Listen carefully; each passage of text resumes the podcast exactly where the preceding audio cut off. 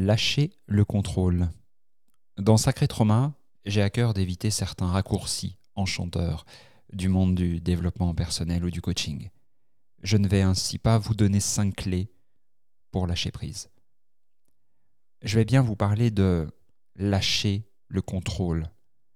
Et sous l'angle du trauma, la question de lâcher prise est contraire à tout ce que l'on met justement en place après un événement traumatique. Alors comment entreprendre un chemin réel vers ce fameux et foutu lâcher-prise Bienvenue dans Brut, une chronique du podcast Sacré Trauma.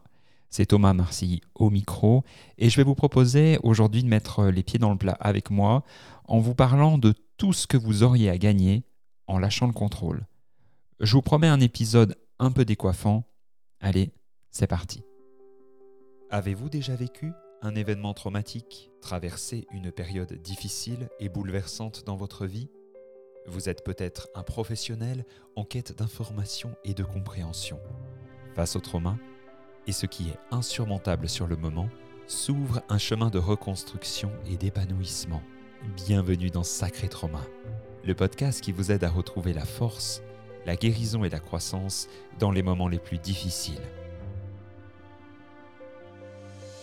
Des témoignages pour vous inspirer, des interviews et conseils pratiques pour mieux comprendre les étapes de votre parcours, des outils pour vous soutenir.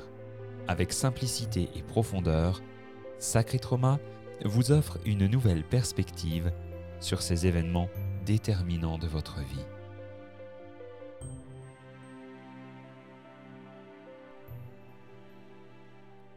Il est à mon sens très essentiel de comprendre ce qui fait que le contrôle se met en place dans notre vie après un événement traumatique pour envisager par la suite une autre réalité.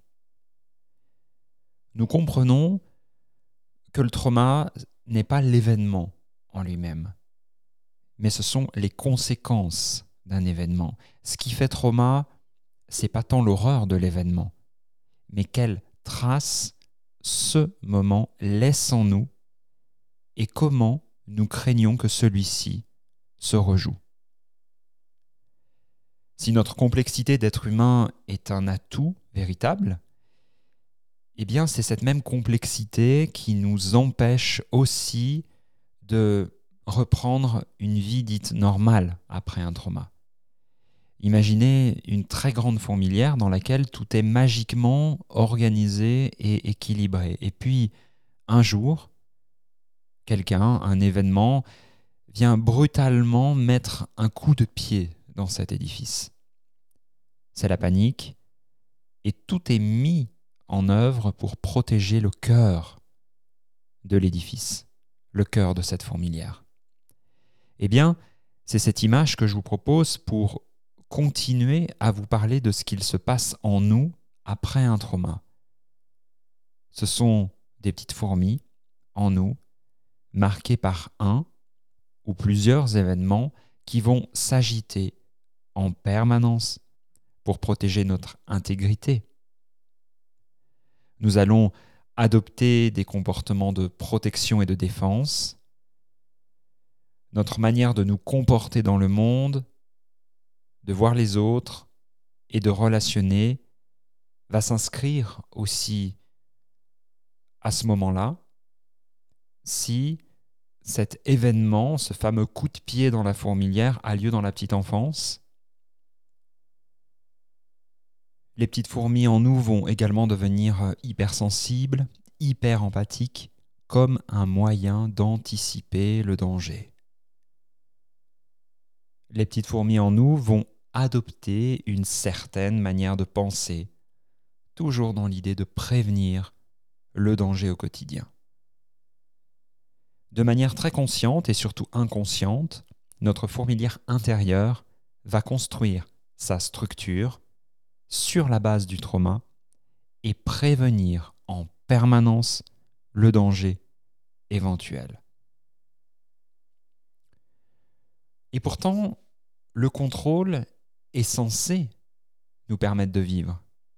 Toutes ces protections, toutes ces défenses sont au service de ce qui reste vivant. Mais c'est comme si nous devenions quasi exclusivement gouvernés par finalement la partie très archaïque et très émotionnelle de notre cerveau en mode survie. Et ce que va donner le trauma, ce que peut donner le trauma, c'est une manière de gérer notre vie avec une main de fer dans un gant de velours, avec une extrême précaution, déguisée parfois dans une grande douceur ou envie de faire plaisir à l'autre. Est-ce que ça vous parle? Le contrôle mis en place après un trauma est souvent très important. C'est ce qui va nous permettre de nous tenir éloignés du danger, d'un potentiel agresseur, de prendre soin de nous. Mais c'est le fait que ces comportements de contrôle restent activés pendant des semaines, des mois et des années qui devient problématique. C'est alors que l'on rentre dans le monde du stress post-traumatique, quand notre énergie n'est plus disponible pour vivre un quotidien, mais dépensée à gérer une situation du passé dans le présent. La manière aussi dont le contrôle va s'organiser dans notre vie, c'est aussi en maintenant vivant, existant des environnements toxiques, des relations toxiques, que ce soit dans le domaine du travail, sur le plan amoureux, familial, amical. Si j'adapte tous mes comportements du quotidien à gérer un événement qui a été dans mon passé, il y a de fortes chances que cet événement, dans mon présent, dans mon quotidien, ne cesse de se rejouer. C'est la boucle infernale du trauma. Et puis, nous pouvons aussi rester enfermés dans ce que j'appelle la victimite aiguë, où l'on ne cesse de créer et voir le monde depuis cet espace fortement blessé en nous.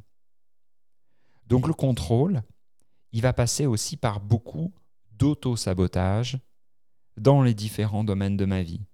Car lorsque je sabote ma vie amoureuse, ma vie professionnelle, je garde le contrôle. Et je fais en sorte que rien ne m'échappe. Le trauma, il enferme dans cette boucle infernale, dans cette boucle émotionnelle dramatique. Et il est très urgent de regarder authentiquement ce que nous mettons en place comme comportement qui la plupart du temps ne sont plus du tout adaptés à la vie que l'on se souhaite. Et lâcher le contrôle, ça veut dire ce que ça veut dire. Il y a à accepter que les choses nous échappent. Que tout ce que l'on a pu construire en lien avec le trauma nous échappe cette image de nous, le people pleasing, c'est-à-dire cette tendance perpétuelle à faire plaisir, nourrir en permanence l'hypersatisfaction de l'autre. Ce qui doit nous échapper, c'est cette identité de victime qui est en un sens importante, mais également extrêmement réductrice de la réalité de ce que nous sommes au fond. Quand on se remet dans le vivant, quelque chose nous échappe. C'est la vie finalement qui se remet aux manettes, c'est la vie en nous qui se remet aux manettes. Alors lâcher le contrôle, c'est finalement vivre une petite mort de qui nous sommes. C'est laisser le passé s'en aller vraiment. Et c'est en ce sens qu'on ne peut pas réduire cela à une formule magique ou à trois séances de thérapie brève. Ça ne serait pas du tout honorer la complexité, la réalité et votre nature profonde. Par amour pour votre nature humaine, ce chemin pour remettre de la vie là où il y a de la peur, là où il y a du contrôle. C'est un joli chemin qui va vous nécessiter de bien vous entourer. Alors merci donc à tout ce qui m'a permis de moins sentir les émotions qui auraient pu me foudroyer à certains moments de ma vie. Merci à ces protections qui m'ont permis de me couper d'une réalité bien trop lourde, et ainsi de me préserver, de m'en éloigner à un niveau. Alors, est-ce qu'il est aujourd'hui temps de baisser certains curseurs? Est-ce que c'est le moment pour moi de sortir de la survie et d'entrer dans la vie? Ce sont des questions importantes et je vais vous en proposer d'autres dans cet épisode. Le chemin avec lequel je crois il est le plus important d'avancer, même si ça semble un peu idiot de vous le dire comme cela, mais c'est de faire en sorte que celui-ci puisse être écologique pour vous. Il est clair que si vous vous reconnaissez comme une personne traumatisée, eh bien il y a de fortes chances que vous êtes déjà allé chercher des solutions traumatisantes. Si vous avez été habitué à une certaine forme de maltraitance, eh bien cette habituation fait que très certainement votre vie amoureuse, votre vie professionnelle a été assez rock'n'roll dans les solutions que vous avez pu aller chercher pour aller mieux. Et la question principale avec laquelle j'ai à cœur que vous repartiez, c'est qu'est-ce que vous avez à gagner en lâchant le contrôle? Et peut-être que cet épisode va vous permettre de repartir avec un petit mantra ou simplement cette question déjà qui pourra devenir un mantra dans le sens où, en lâchant le contrôle, je gagne de... Je gagne en sérénité, je gagne en confiance. Pour ma part, ça a été très essentiel quand je faisais exactement ce chemin pour lâcher le contrôle, et des espaces de moi sont toujours en train de lâcher le contrôle, mais ça a été de réaliser que quand je lâche le contrôle, je gagne en sérénité dans ma vie et ce mot, il m'est très essentiel pour avoir été en contact bien trop longtemps de cet état de stress interne qui m'empêchait de goûter la sérénité. Donc je vous propose vraiment d'identifier ce que vous avez à gagner parce que nous sommes des êtres pensants et remettre du sens sur le pourquoi vous allez faire ce chemin et qu'est-ce que vous avez à y gagner est absolument essentiel. Dans ce chemin qui va être le vôtre pour lâcher le contrôle, il va être bon de vous apporter du temps, du soin, de la douceur, de la relation, alors du temps pour sortir de l'urgence. Et afin que le changement véritable soit inscrit dans votre vie, il doit se faire pendant deux mois à minima. Je ne crois pas aux 21 jours en ce qui concerne le trauma. Donc on va donc oublier tout de suite les formules magiques, instantanées, qui peuvent être un peu pansements, mais je crois qu'on est là ensemble pour faire un travail de fond Et puis, j'ai envie de vous dire que les protections que vous avez mises en place, certainement depuis plusieurs années, parfois plusieurs décennies, elles sont très intelligentes. Et elles sont bien déterminées à continuer à vous protéger de votre passé. Alors, vous inscrire dans une dynamique de temps, prendre les choses les unes après les autres, c'est ce qui, je crois, va vous amener la plus grande marge de transformation. Je vous parlais de vous accorder de la douceur, du soin, de la relation, car lâcher le contrôle va passer par cultiver le savoir-être, s'entourer de personnes aimantes, de croyances élevantes, accepter que l'environnement dans lequel vous évoluez puisse être détendant. Et tout ça, vu sous l'angle du trauma, ça a énormément de sens quand notre système nerveux autonome a été habitué à vivre des situations rock'n'roll. C'est pas si simple d'être détendu, voire c'est dangereux d'être détendu. Donc vous accordez du temps, du soin, de la douceur, de la relation. Ce sont déjà de super cartes à jouer comme un cadre d'évolution. Et quand je vous parle de lâcher le contrôle, il y a évidemment peut-être plein de situations qui vous viennent. Et ce que je vais vous proposer, c'est de commencer par un bout. Lâcher le contrôle, c'est un processus qui va se faire couche après couche. Donc ce qui me semble intéressant, c'est que vous puissiez vous occuper déjà dans les premiers mois, vraiment, du comportement le plus handicapant au quotidien. Ça peut être un TOC, ça peut être un trouble du comportement alimentaire, ça peut être euh, un évitement, etc.. Donc de vous occuper de la manière qui sera la vôtre pour amener du changement dans ce comportement et ce contrôle, et de mettre à l'épreuve du temps ce changement pour faire véritablement l'expérience de la transformation. Le temps va devenir votre meilleur allié.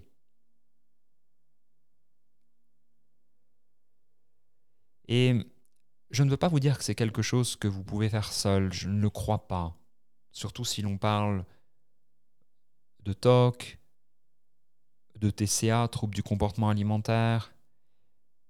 Si certaines manières de contrôler votre vie sont liées à des émotions très fortes, à des traumas euh, très impactants pour vous, eh bien, il y a de grandes chances que vous fonctionniez un peu en mode solo, mais c'est la relation qui va vous permettre de vous appuyer sur d'autres repères. Un peu comme vous le faites en écoutant Sacré Trauma. Après vous avoir parlé euh, de commencer par un bout, j'ai envie de vous parler d'un thème qui est euh, alors à la fois complexe et en même temps extrêmement simple et important dans tous les cas, c'est actualiser votre système. Sous l'angle du trauma, lâcher le contrôle va nous parler de ça, d'actualiser notre système intérieur. Le trauma, c'est quelque chose de nous qui est capturé dans le passé. Alors comme le propose le modèle thérapeutique du système familial intérieur, ou IFS, eh bien, nos blessures sont protégées par des parts de nous, dites des protecteurs. En tant que thérapeute, lorsque je rencontre ces parts en, cabinet avec mes clients, je me sens toujours touché par leur dévouement, donc vos protecteurs, ce sont ceux qui vont contrôler dans votre vie et mettre en place euh, tout un tas de stratégies pour protéger le cœur de votre blessure. Des troubles du comportement alimentaire peuvent euh, être les traits d'un protecteur, le fait d'aller euh, contrôler 20 fois que le robinet est bien fermé, le fait d'arriver toujours avant l'heure, tout ce qui concerne le contrôle finalement d'une manière ou d'une autre et qui peut être évidemment un peu handicapant, eh bien, ce comportement, il est porté par ces parts qui, comme je vous le disais, moi, me touchent profondément parce qu'elles sont extrêmement dévouées. Ce sont des parts présentes souvent depuis très très longtemps et qui sont chargées donc de contrôler l'accès à nos blessures. Et dans le même temps, en réalisant vraiment cette mission de protéger la blessure, eh bien, cette mission est dans le même temps devenue un fardeau qui ne s'est jamais arrêté. C'est vraiment un pompier qui va éteindre un feu qui ne s'éteint jamais. C'est un pompier dévoué, mais c'est aussi un pompier qui va être extrêmement fatigué et qui n'a pas conscience que du temps a passé alors que ce soit dans une orientation thérapeutique, mais déjà de vous à vous. Il va donc être très intéressant de rappeler à ces comportements de vous, à ces parts de vous, qu'aujourd'hui, votre quotidien est différent. Et que nous sommes parfois plusieurs dizaines d'années après les drames vécus. Et ces parts, généralement, elles n'ont plus accès à notre ligne du temps, à notre chronologie. Et c'est le pouvoir du maintenant dont nous parle notamment Edgar Tolle, le pouvoir de la méditation, la puissance de cultiver ce lien précieux au présent. Dans le trauma, nous sommes dans le passé en permanence. Et donc de ramener la puissance de l'instant présent, eh bien, c'est ce qui permet de prendre soin de la mémoire traumatique sans la laisser gérer complètement notre vie. Alors ce ne sont pas simplement euh, voilà, ces parts protectrices en nous qui ont besoin d'être actualisées. Parfois ce sont des blessures auxquelles nous avons accès de manière directe. Et pas plus tard que ce matin, j'aimerais vous partager un petit exemple qui me concerne. Parfois lorsque des blessures de moi se montrent, eh bien il va me falloir un certain temps déjà pour euh, avoir une capacité à entrer en relation avec cette blessure plutôt que d'être pris à l'intérieur et ça c'est ok. Et ce matin, j'ai été beaucoup plus en mesure d'être en relation avec un espace blessé de moi qui était seul, terrorisé. C'est un espace que je connais bien et bah, la nuit, portant conseil, elle m'a offert cette euh, possibilité ce matin d'avoir la claire conscience de me prendre dans les bras. Et pour cela, c'est un petit rituel que je vous invite à faire quand vous sentez ces espaces complètement esselés à l'intérieur de vous, c'est glisser une main dans votre dos. Par exemple, je me suis glissé la main droite par-dessus l'épaule gauche pour essayer de la tendre au niveau de mon cou, de glisser le bras gauche autour de mon ventre et en me contenant comme ça, allongé, eh bien je me suis également rappelé, j'ai également chuchoté à cette part que j'étais là. Donc c'est à la fois passer par le corps et utiliser cet espace qui existe entre vous et la blessure, comme vous le feriez avec un enfant, eh bien de rappeler, de prendre en charge cet espace et de lui dire aujourd'hui, tu n'es pas seul, je suis là. Nous sommes telle année, tel mois, tel jour, voilà quel âge j'ai. Et j'ai pris un temps ce matin pour montrer à cette part où j'en étais aujourd'hui dans ma vie. Et c'est ce que j'appelle actualiser le système. Le trauma vient fragmenter, vient dissocier, ce qui fait que de nombreuses parts sont complètement paumées et quand bien même avec l'expérience que je peux avoir, des espaces de moi ont encore besoin régulièrement d'être reconnectés à ce présent aujourd'hui que je vis et qui est sécure. Ce qui m'amène à vous parler des émotions maintenant, car pour lâcher prise, bah, ça va être euh, puissant aussi de rencontrer les émotions qui se cachent derrière ces stratégies de contrôle. Quand vous observez un comportement de contrôle récurrent, eh bien, je vous invite à tenter de vous reconnecter à l'émotion camouflée derrière pour véritablement la libérer. Donc ce soit par des techniques thérapeutiques et ou au cas par cas du corps, de l'autothérapie. Mais rappelons-nous que l'émotion, c'est ce qui nous gouverne. Et tant que certaines émotions du passé sont stockées, elles nous enferment dans cette boucle traumatique et ce cycle infernal du trauma. Donc lâcher le contrôle va évidemment passer par les émotions, la libération émotionnelle, c'est quelque chose que l'on retrouve de manière plus, commune dans les écrits et dans les partages aujourd'hui, donc je ne vais pas m'éterniser là-dessus. Pour lâcher le contrôle, enfin, j'ai envie de vous parler de l'angle plus spirituel qui me semble bah, comme vous le savez, très important, très essentiel. Car lâcher le contrôle, c'est accepter de prendre le risque de vivre. Je vous le partageais déjà. dans d'autres épisodes, lâcher le contrôle, c'est accepter ce qui n'est pas en notre pouvoir. Et ça, c'est un signe de bonne santé que de le vivre. Le contrôle n'est pas quelque chose de sain. Et c'est ce qui fait que parfois on peut véritablement rentrer dans des crises dans nos vies à force d'hyper-contrôle, comme si on se mettait aux manettes, comme si on avait finalement éjecté la dimension divine en nous de son siège pour contrôler notre vie depuis les expériences traumatiques, comme si on savait mieux que la vie. Donc, la dimension spirituelle que je vous partage là, et que j'ai nommée comme ça, c'est vraiment accepter de remettre aux manœuvres le divin, accepter de remettre du sacré, accepter de faire l'expérience, en tous les cas, que vous n'êtes pas seul, plus seul.